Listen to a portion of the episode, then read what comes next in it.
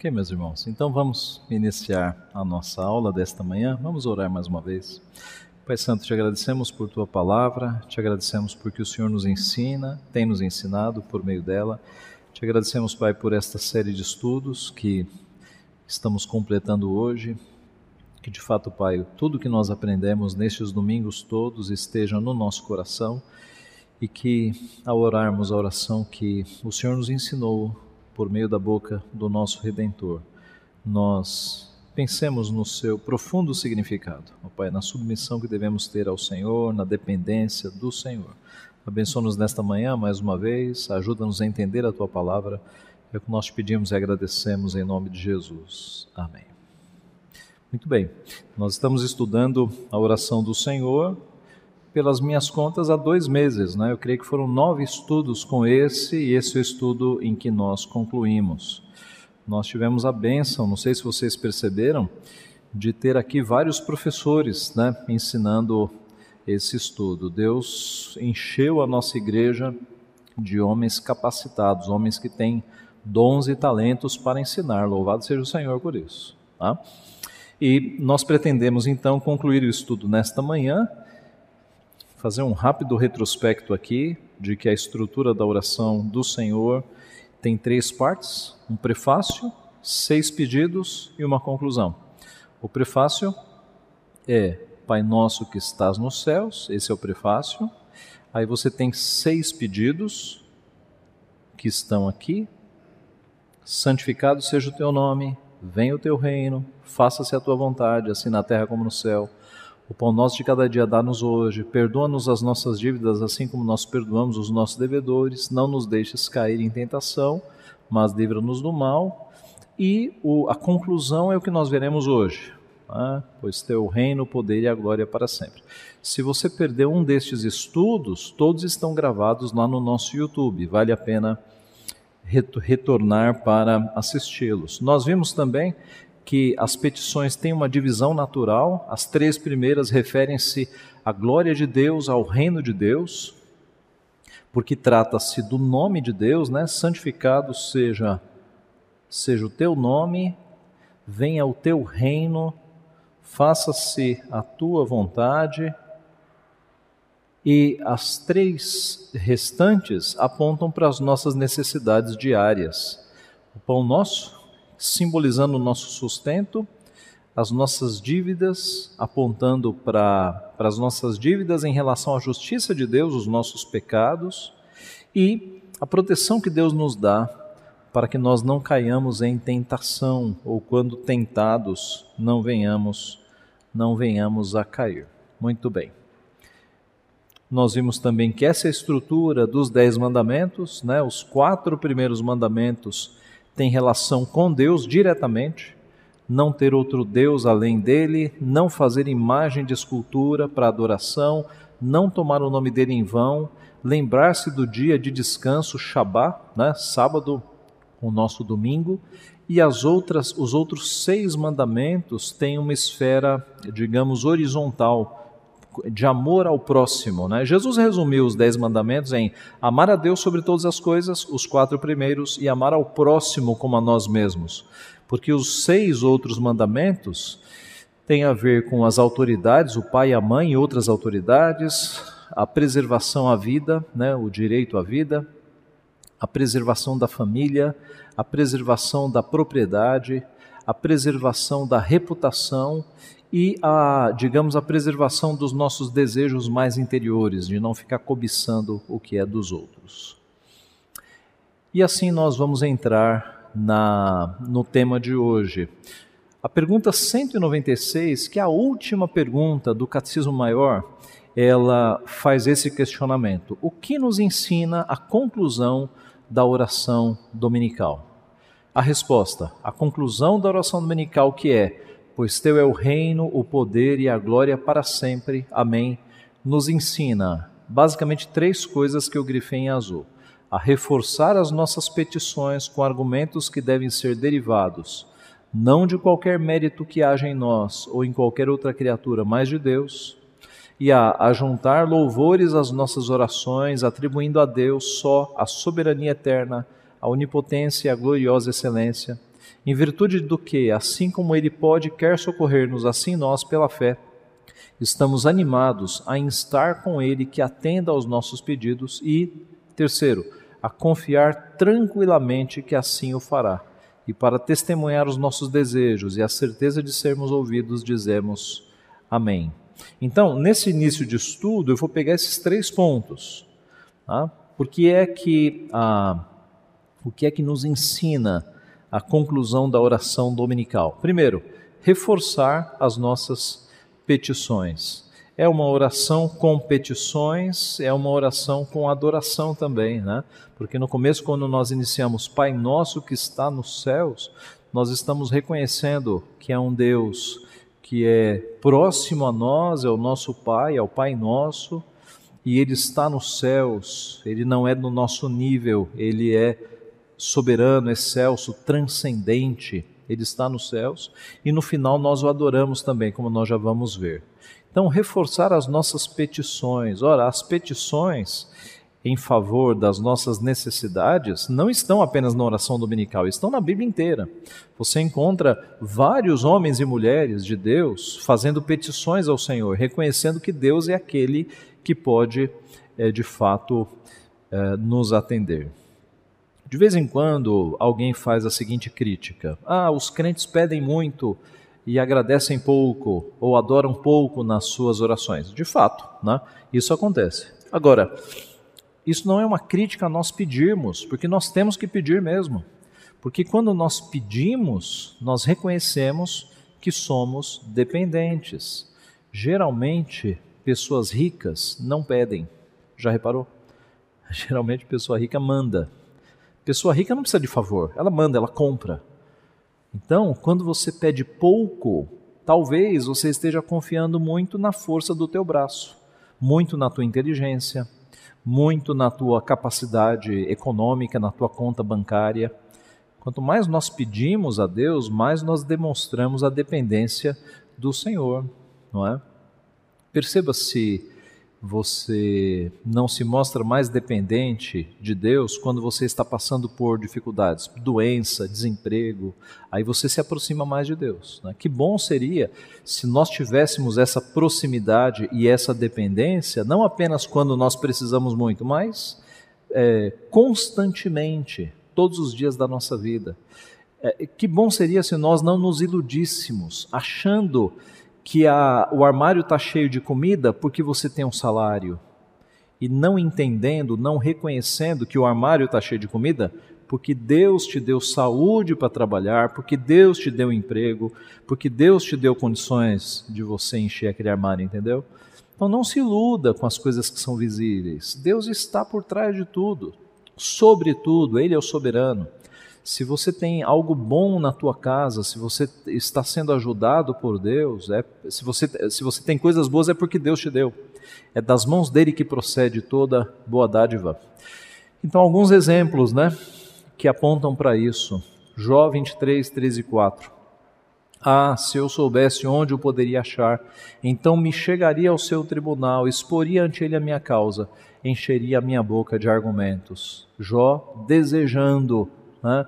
e entendendo que é Deus quem pode de fato tirá-lo daquela situação. Jeremias 14: Conhecemos, ao Senhor, a nossa maldade, a iniquidade de nossos pais, porque temos pecado contra ti. Não nos rejeites por amor do teu nome, não cubras de opróbrio, vergonha, o trono da tua glória.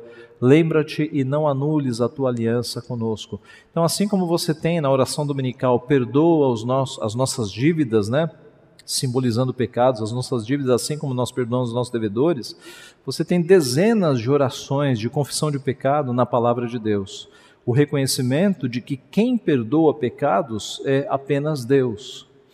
Daniel 9: Orei ao Senhor meu Deus e confessei e disse: Ah, Senhor, Deus grande e temível, que guardas a aliança e a misericórdia para com os que te amam e guardam os teus mandamentos. A ti, ó Senhor, pertence a justiça, mas a nós o corar de vergonha, como hoje se vê, a nós, os homens de Judá, os moradores de Jerusalém, todo Israel, quer os de perto, quer os de longe, em todas as terras, por onde os teus os tens lançado, por causa das tuas transgressões que cometeram contra ti. Na mesma linha, né? assim como na oração dominical, nós reconhecemos que somos pecadores, os servos de Deus, no decorrer da história, reconheceram isso. E Paulo aos Filipenses, capítulo 4: Não andeis ansiosos de coisa alguma, em tudo, porém, sejam conhecidas diante de Deus as vossas petições, pela oração e pela súplica com ações de graças. Então, esta oração que tem seis petições, ela está totalmente alinhada com o que nós temos na Bíblia, de que Deus é aquele que ouve as nossas petições. E, e, e Deus, falando por meio de Paulo, nos mostra que, ao invés de ficarmos ansiosos, nós devemos colocar esta ansiedade diante do Senhor. Nós estamos num século de ansiedade, né? Tem muita gente ansiosa. E se eu pedisse para levantar a mão aqui, quem é ansioso, muita gente levantaria a mão, não é? Ansiedade, meus irmãos, é pecado. É pecado. Ansiedade é falta de confiança em Deus. Então, resolva isso na tua vida. Confie mais em Deus. Quando você está ansioso pelo que vai comer, pelo que vai vestir, e essas coisas todas, você está no fundo duvidando de que Deus é o teu provedor, duvidando de Deus, achando que Deus vai te deixar passar fome. Isso é pecado. Isso é incredulidade. Tá? Então, há uma tendência no mundo evangélico de tratar a ansiedade como se fosse, digamos, um, um problema emocional. Não, não, é pecado mesmo, é pecado. Tá? Falta de confiança em Deus. Confie em Deus. Uh, você dificilmente vai encontrar uma criança preocupada no canto da sala porque não tem, porque está preocupada se vai ter alguma coisa para comer no almoço. Algum pai já viu isso acontecer na sua casa? Acho que não. Por quê? Porque a criança sabe que o pai e a mãe vão dar um jeito, não sabe? Então, por que é que nós, como filhos de Deus, estamos preocupados? Se a gente vai ter o que comer, o que beber, o que, com o que nos vestirmos. Tá? Então vamos ser filhos confiantes, não duvidemos do cuidado do nosso Pai. Ele tem cuidado de vós, é o que diz a palavra. Então, se você se reconhece como uma pessoa ansiosa, leia mais a Bíblia para perceber que Deus cuida do seu povo, para se convencer que Deus cuida de você. Se você se acha uma pessoa ansiosa, ore mais e confie mais, e você vai perceber que Deus não te deixa passar fome, de que Deus não deixa você sem roupa, tá? e regule as tuas cobiças, não é? Na verdade, não seja uma pessoa cobiçosa, porque tem crente ansioso porque quer ter um carro do ano e não consegue, porque ter, quer ter uma mansão e não consegue. Deus não nos chamou para ter carro do ano nem mansão. Tá? O pão nosso de cada dia é o nosso sustento básico. Então, regule aí as suas expectativas para uma pessoa normal, a Bíblia diz: tendo com que comer e com, e, e com que nos vestirmos, estejais contentes e saiba, perceba que Deus não tem deixado você passar necessidade. Tá? Luxo é outra coisa. Deus não vai te dar luxo, mas as necessidades básicas, dê uma olhada na tua vida para você perceber que Deus não tem te deixado é, desamparado quanto a isso. Então, se você, eu repito, se você se reconhece uma pessoa ansiosa, pecado. Trabalhe isso na tua vida. Trate de confiar em Deus. Observe o que ele já tem feito e confie em Deus. Ele cuida dos seus filhos, tá? Então, na oração dominical nós reconhecemos isso. Nós pedimos o pão, o sustento a ele. O segundo ponto lá da pergunta do Catecismo Maior fala que a oração nos ensina a juntar louvores, né? porque nós louvamos a Deus por meio da oração dominical e esses louvores estão espalhados na Bíblia. Aqui apenas três exemplos. 1 Crônicas 29, pelo que Davi louvou o Senhor perante a congregação toda e disse: Bendito és tu, Senhor, Deus de nosso Pai Israel, de eternidade em eternidade. Tua, Senhor, é a grandeza, o poder, a honra, a vitória e a majestade, porque teu é tudo quanto há nos céus e na terra. Teu, Senhor, é o reino, e tu te exaltaste por chefe sobre todos. É, lembra da oração dominical? Porque teu é o reino. Né? Riquezas e glória vêm sobre ti porque teu o reino, o poder e a glória. Tu dominas sobre tudo, mas, e na tua mão há força e poder, né? poder também. Contigo está o engrandecer e a tudo dar força. Agora, pois, ó nosso Deus, graças te damos e louvamos o teu glorioso nome. Então, na oração dominical, quando nós terminamos dizendo, pois teu é o reino, o poder e a glória para sempre, na verdade isso é um eco de, da Bíblia inteira, que atribui ao nosso Deus: teu é o reino, teu é o poder e teu é a glória. Né? Nós louvamos a Deus no final da oração. Paulo escrevendo aos Romanos, no finalzinho da sua parte doutrinária, né, capítulo 11, no capítulo 12 ele vai para a parte de aplicação. Ó oh, profundidade da riqueza, tanto da sabedoria como do conhecimento de Deus! Quão insondáveis são os seus juízos e quão inescrutáveis os seus caminhos! Quem, pois, conheceu a mente do Senhor, ou quem foi o seu conselheiro, ou quem primeiro deu a ele para que lhe venha a ser restituído? Porque dele, por meio dele, para ele são todas as coisas, a ele, pois, a glória eternamente. Amém pois teu é o reino, o poder e a glória para sempre. Amém.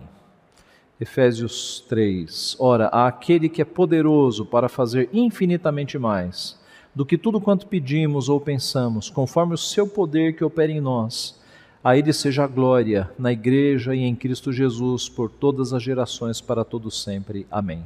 Então, quando nós oramos a oração dominical, esse modelo para as nossas orações, nós entendemos que nós ajuntamos louvores, nós louvamos a Deus a semelhança do que acontece na Bíblia inteira. E por fim, né, o, o fim dessa pergunta: confiar tranquilamente. Quando nós oramos essa oração e reconhecemos que as seis petições são feitas a um Pai que tem poder para nos atender, nós confiamos, nós confiamos. Tá? É, eu me lembro aqui de crianças, né? É, eu não sei a experiência de vocês, mas é, eu conheço um garotinho que me pede para fazer alguma coisa, um garotinho de oito anos que, que é meu filho. Ele me pede para fazer alguma coisa, não é o Davi, não, é o Daniel mesmo. E eu falo, filho, eu vou fazer. Aí, dois minutos ele está. E aí, pai? Não, eu vou fazer daqui a pouco. E enquanto eu não faço, ele está ali. Né? Então, ah, não é nesse nível, né? Quando nós pedimos algo para Deus, nós não devemos desconfiar, como as crianças desconfiam e ficam pegando no pé. Nós devemos confiar de que Ele é o nosso Pai.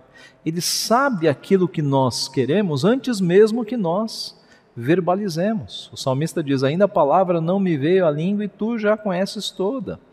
Então nós pedimos e confiamos. E eu sei como é difícil isso, gente. Eu sei como é difícil. Né? Pedir é mais fácil do que confiar, né? Mas o confiar é um ato de fé e Deus espera a fé. Sem fé é impossível agradar a Deus. Então nós pedimos e, puxa, Deus tem poder para fazer isso, eu vou confiar, eu vou esperar. E se for da vontade de Deus, Ele vai fazer. Tá? Ora, se vós que sois maus sabeis, sabeis dar boas dádivas aos vossos filhos, quanto mais o Pai Celestial dará o Espírito Santo àquele que lhe os pedirem? Paulo aos Efésios, pelo qual temos ousadia e acesso com confiança mediante a fé nele. Por causa de Cristo, nós podemos entrar hoje no Santo dos Santos. Nós podemos falar diretamente a Deus com ousadia, com confiança. Esta é a confiança que temos para com Ele, que se pedirmos alguma coisa segundo a Sua vontade, Ele nos ouve. 1 João, Romanos 8: Aquele que não poupou a seu próprio filho, antes por todos nós o entregou, porventura não nos dará graciosamente com ele todas as coisas? Se Deus entregou o próprio Filho para morrer por amor a nós, por que é que Ele não vai nos dar o pão nosso de cada dia, as coisas que nós necessitamos? É muito menor, não é?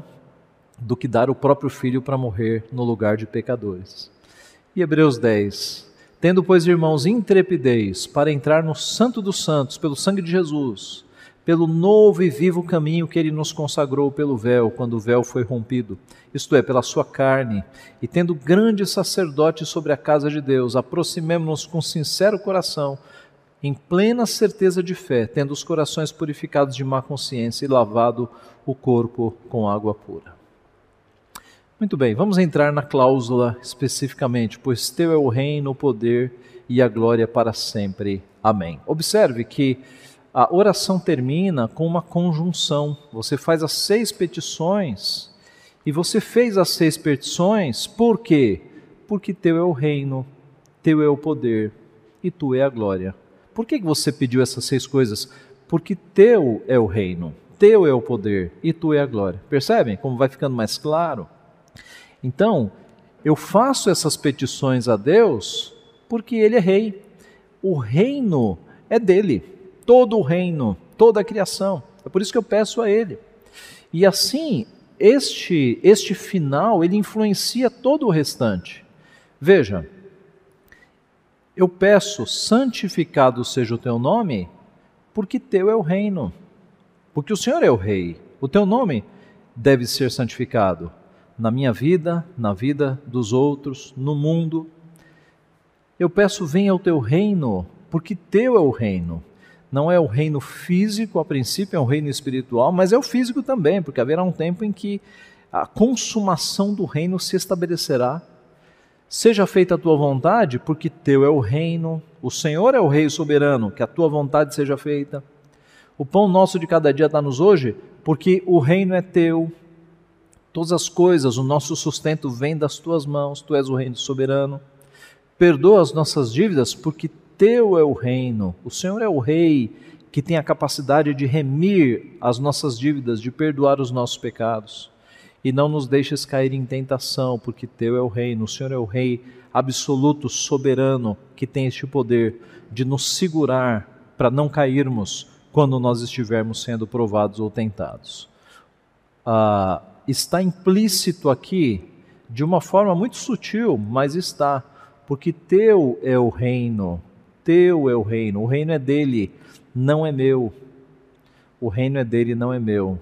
O que indica uma submissão à vontade dele. Irmãos, isso é uma coisa tão simples, mas é, é tão visível de nós quebrarmos na nossa vida. Quando nós oramos porque teu é o reino, nós estamos negando a nós mesmos. Não é meu o reino, mas na nossa vida prática, a nossa tendência é achar que o reino é meu. São as minhas decisões, as coisas que eu vou fazer ou não vou fazer, sou eu quem decido. Ah, ontem eu vi na rede social alguém escrevendo assim, um, um, uma não crente. É, Estado civil, fazer o que eu quiser da minha vida. Desse jeito. É, não é uma pessoa crente. Esse é o ponto. Quando nós, quando nós percebermos que o reino é de Deus e que a vontade dele seja feita, nós vamos automaticamente pensarmos e entendermos que não é o meu reino, a minha vontade.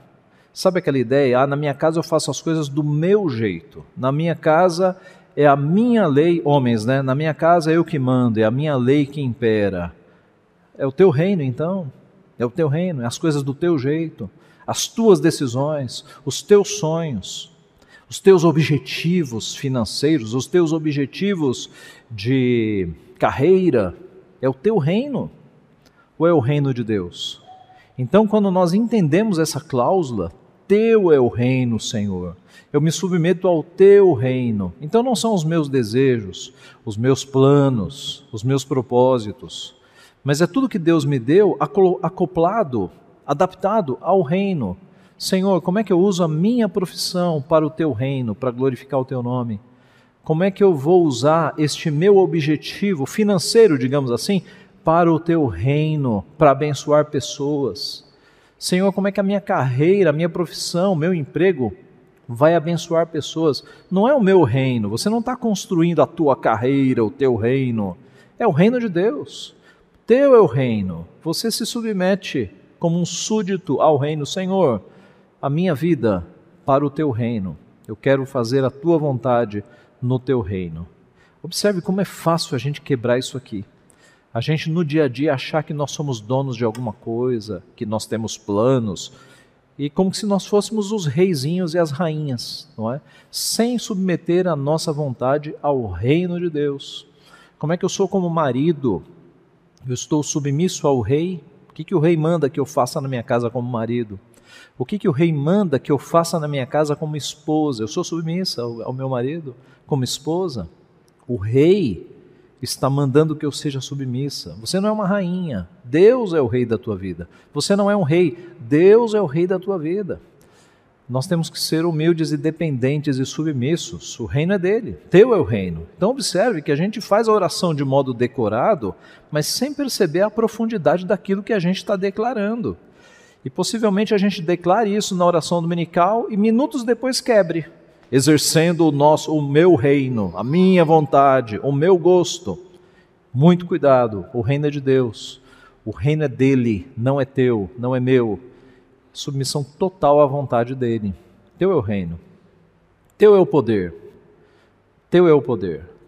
Pois, né, então, a conjunção, eu faço essas petições porque Deus é onipotente, ele tem todo o poder. Onipotente é essa expressão, né, tem todo o poder. Então, isso também é, influencia, né, ou deve ser visto na, nas petições. Santificado seja o teu nome, porque tu tens o poder de fazer com que o teu nome seja santificado. Venha o teu reino, porque tu tens o poder. Seja feita a tua vontade, porque teu é o poder. O pão nosso de cada dia dá-nos hoje, porque teu é o poder. Perdoa as nossas dívidas, porque tu tens o poder de perdoar. E não nos deixes cair em tentação, porque tu tens o poder de fazer com que na tentação nós não caiamos. Deus não é apenas poderoso, ele é a própria fonte de poder. Né? Então, quando a gente fala que anjos têm poder, e os anjos têm mais poder do que seres humanos, né? em termos de força e poder, não há dúvida quanto a isso. Mas eles têm um poder, digamos, delegado, atribuído por Deus. Deus é a fonte de todo o poder. Deus é o Criador. Né? Todas as coisas que existem derivam dele. Todo poder que existe é um poder derivado do próprio Deus. Ele é onipotente. Então, nós temos algum poder ou homens têm algum poder, ou anjos têm algum poder, porque o próprio Deus é a fonte de todo o poder. Outro aspecto é que o poder de Deus e a vontade de Deus são apenas um. Tudo que Deus quer, ele realiza. Conosco não é assim, né? Você pode querer muitas coisas que você não tem poder para realizar. Tá? Então, qualquer exemplo é válido aqui, né? Você pode querer erguer 150 quilos, você não vai conseguir. Você pode querer fazer um exame de física altamente complexo, você não vai conseguir. Uh, nós podemos querer coisas que nós não temos o mínimo poder para realizá-las. Com Deus não é assim. Tudo que Ele quer, Ele realiza. Tudo que Ele quer, Ele pode. Por isso, a sua vontade e o seu poder andam totalmente juntas. Tá? A Bíblia nos mostra isso, o poder de Deus. A Deus pertence o domínio e o poder. Ele faz reinar a paz nas alturas celestiais. Bem sei que tudo podes e nenhum dos teus planos pode ser frustrado. Por quê? Que nenhum dos planos de Deus é frustrado. Porque Ele pode tudo. Se Ele determinou, assim acontecerá. Nenhuma das suas promessas cai por terra. Tudo que Ele fala acontece.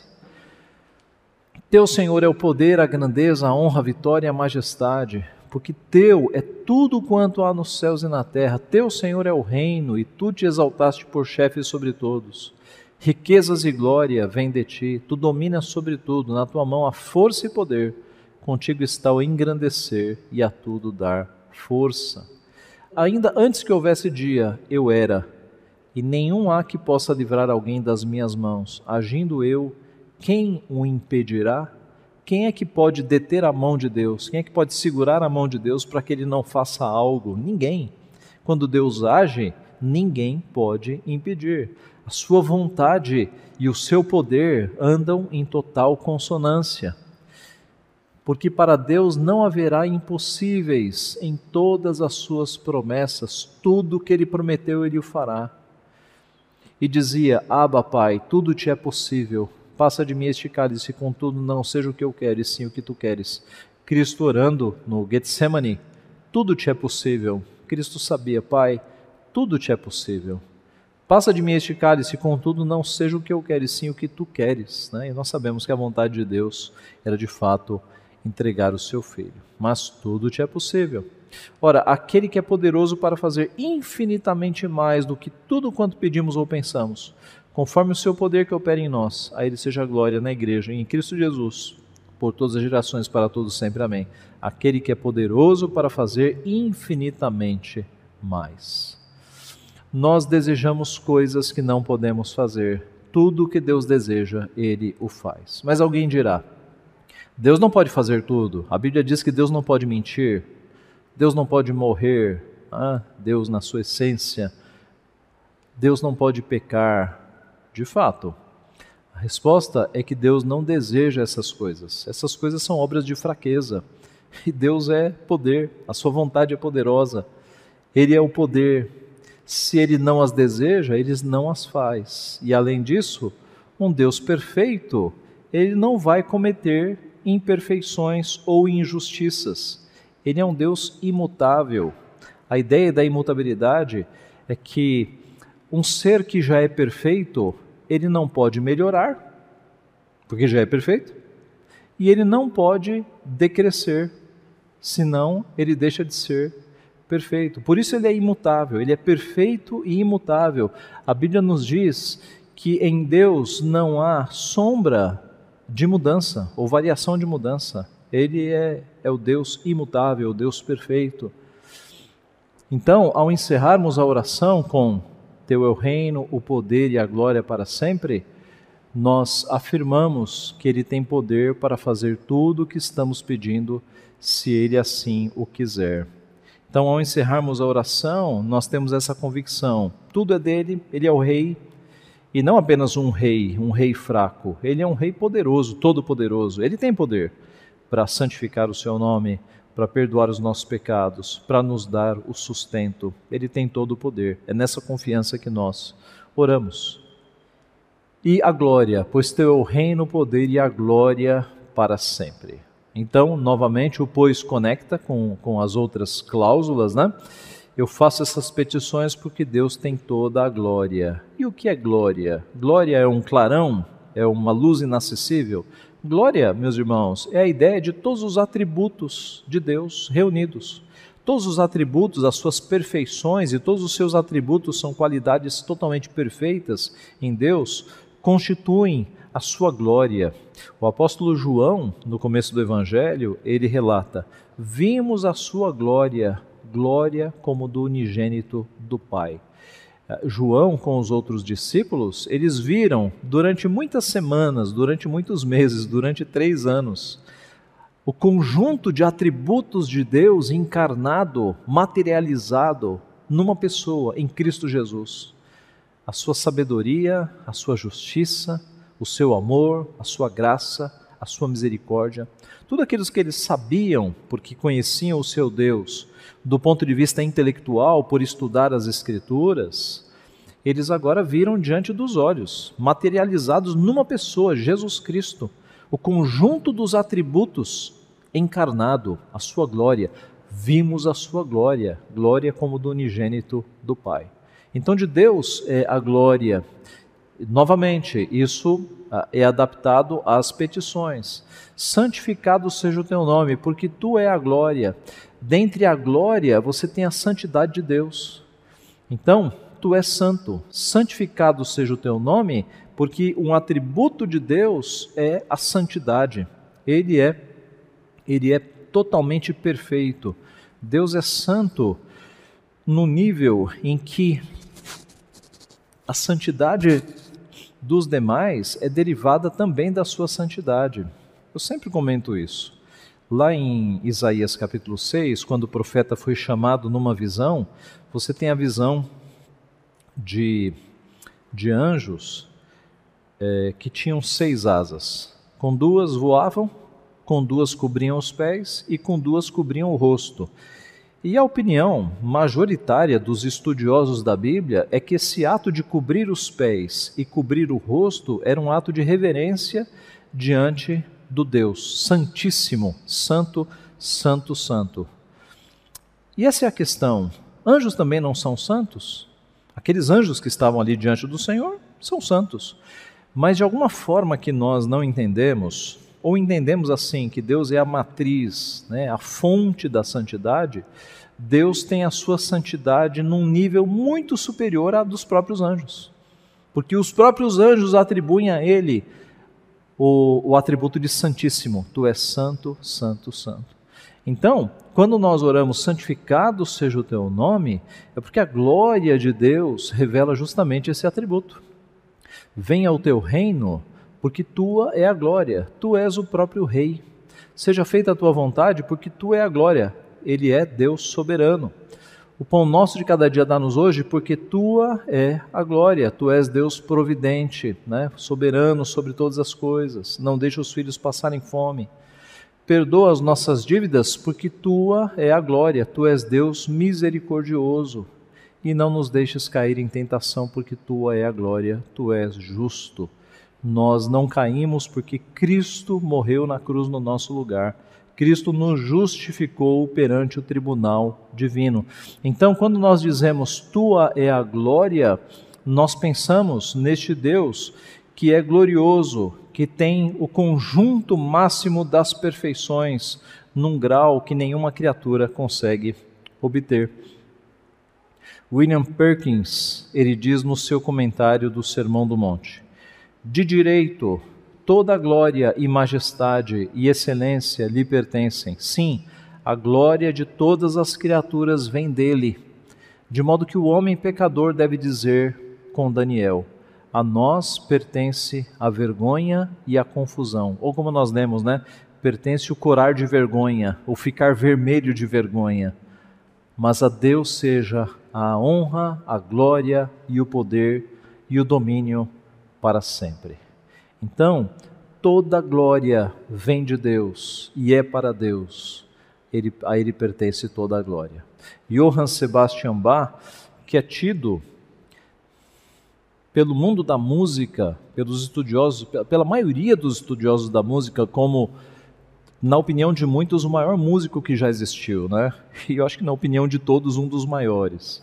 Mas muita gente entendida do assunto diz que Johann Sebastian Bach, ele está é, tá acima, né? Ele foi de fato um, o, maior músico que existiu. E Johann Sebastian Bach era crente, era luterano, e ele, é, ao final de cada obra dele, ele assinava com estas iniciais, SDG, que é o latim só lhe deu glória, que em português é glória somente a Deus.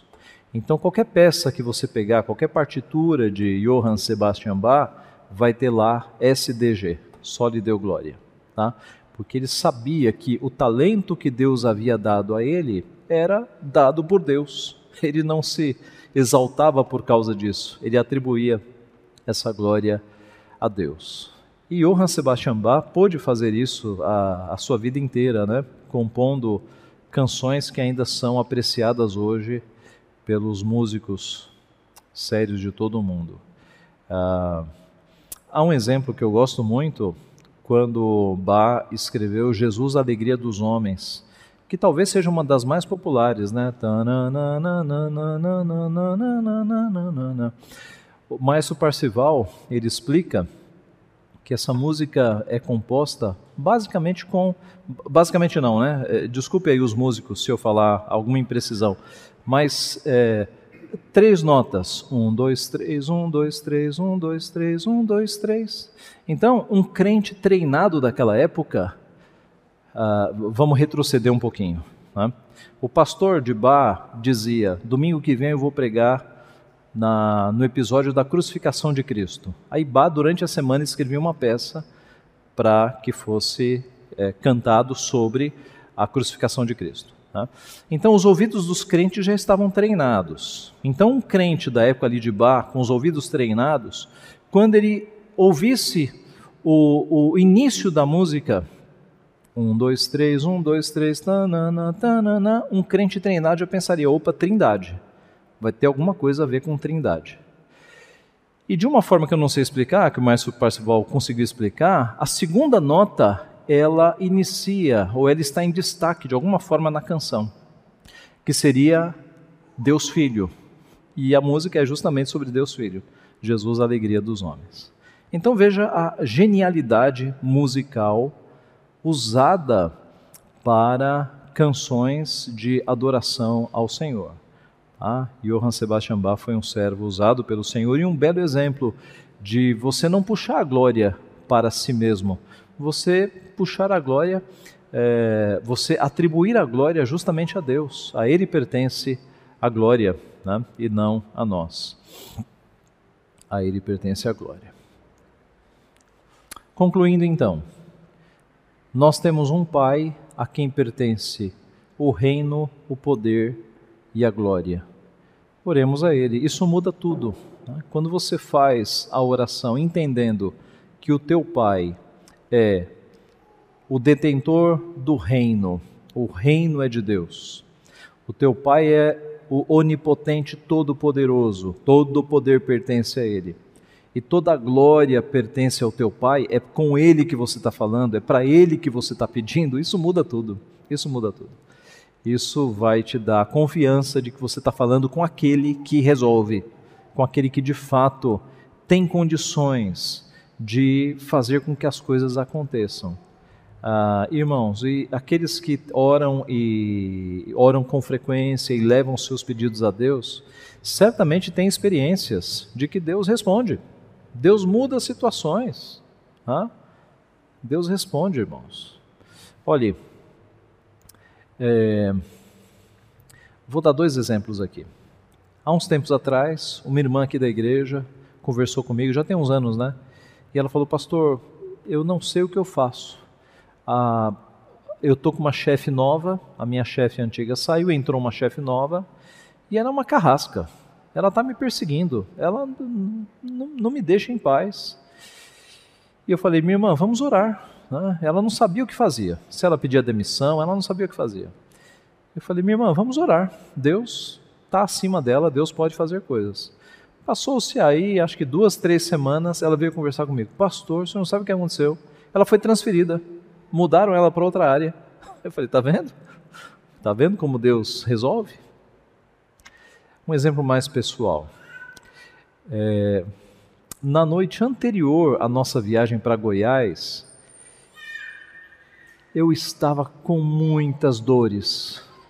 Ah, eu não sei se era alguma espécie de gastrite, eu sentia dor na frente, dor nos rins. Eu pensei, é cólica renal, é, é, é uma dor no estômago que eu não estava entendendo.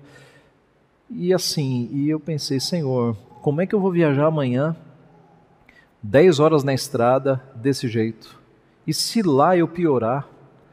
Então eu pensei, eu vou acabar com o passeio da família desse jeito. Conversando com o Lauro por telefone direto, Lauro acompanhando. Naquela semana eu já tinha ido para o hospital, tinha tomado soro na veia, é, o soro tirou a dor naquele dia, no dia seguinte voltou, e eu falei, Senhor, não sei, né? Vamos orar. E aí eu escrevi para o conselho, falei, irmãos presbíteros, orem por mim, porque daqui a cinco horas, eu acho que já estava já entrando na madrugada, daqui a cinco horas, cinco, seis horas, eu vou ter que fazer uma viagem para Goiás, e se eu tiver desse jeito, não vai dar. E os irmãos oraram, os presbíteros oraram. No dia seguinte eu amanheci sem dor, sem dor nenhuma, nenhuma. Negócio assim, miraculoso, irmãos. Miraculoso. Deus tirou as dores. E naquela semana eu fiquei sem dores. E até hoje eu estou sem dores. Ah, quem disse que presbiteriano não crê em cura, né? Irmãos, impressionante, impressionante, impressionante. Fui no hospital, tomei soro, tomei remédio, nada, nada, nada, nada, nada.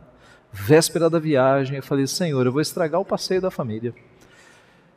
E aí, oramos, os presbíteros oraram, e no dia seguinte, sem dor nenhuma, nenhuma. Irmão, se isso não é Deus, né? a gente crê que é Deus, a gente crê que é Deus. Ele nos socorre né? nas situações em que a gente clama por Ele. Então, quando nós terminamos a oração dizendo, pois teu é o reino, teu é o poder e a glória, é uma declaração de adoração e de confiança de que a gente está pedindo para a pessoa certa. Tá? Ele, ele faz tudo isso. Peçamos, louvemos e confiemos tranquilamente na vontade de Deus. Deus é, é Deus poderoso. Adoremos como seres celestiais, né? registrado lá em Apocalipse 4,11. Tu és digno, Senhor Deus e nosso, de receber a glória, a honra e o poder, porque todas as coisas tu criaste, sim, por causa da tua vontade vieram a existir e foram criadas. Então a Deus pertencem a glória, a honra e o poder. Em cada pedido, que o reino, o poder e a glória a Deus sejam tributados a Ele. É a Ele que pedimos, sabedores que Ele tem poder para atender, e em atendendo, toda a glória dele, pois tudo é obra da Sua graça e não do nosso merecimento. Que Deus seja louvado. Que nós não oremos esta oração, ou as nossas orações, ela é um modelo para as nossas orações, né? Que tanto quando orarmos o Pai Nosso, quando quando orarmos, como quando orarmos as nossas orações, nós percebamos que o reino é de Deus, o poder é de Deus e a glória é de Deus. Tudo pertence a Ele, tudo vem dele e para o bem dele.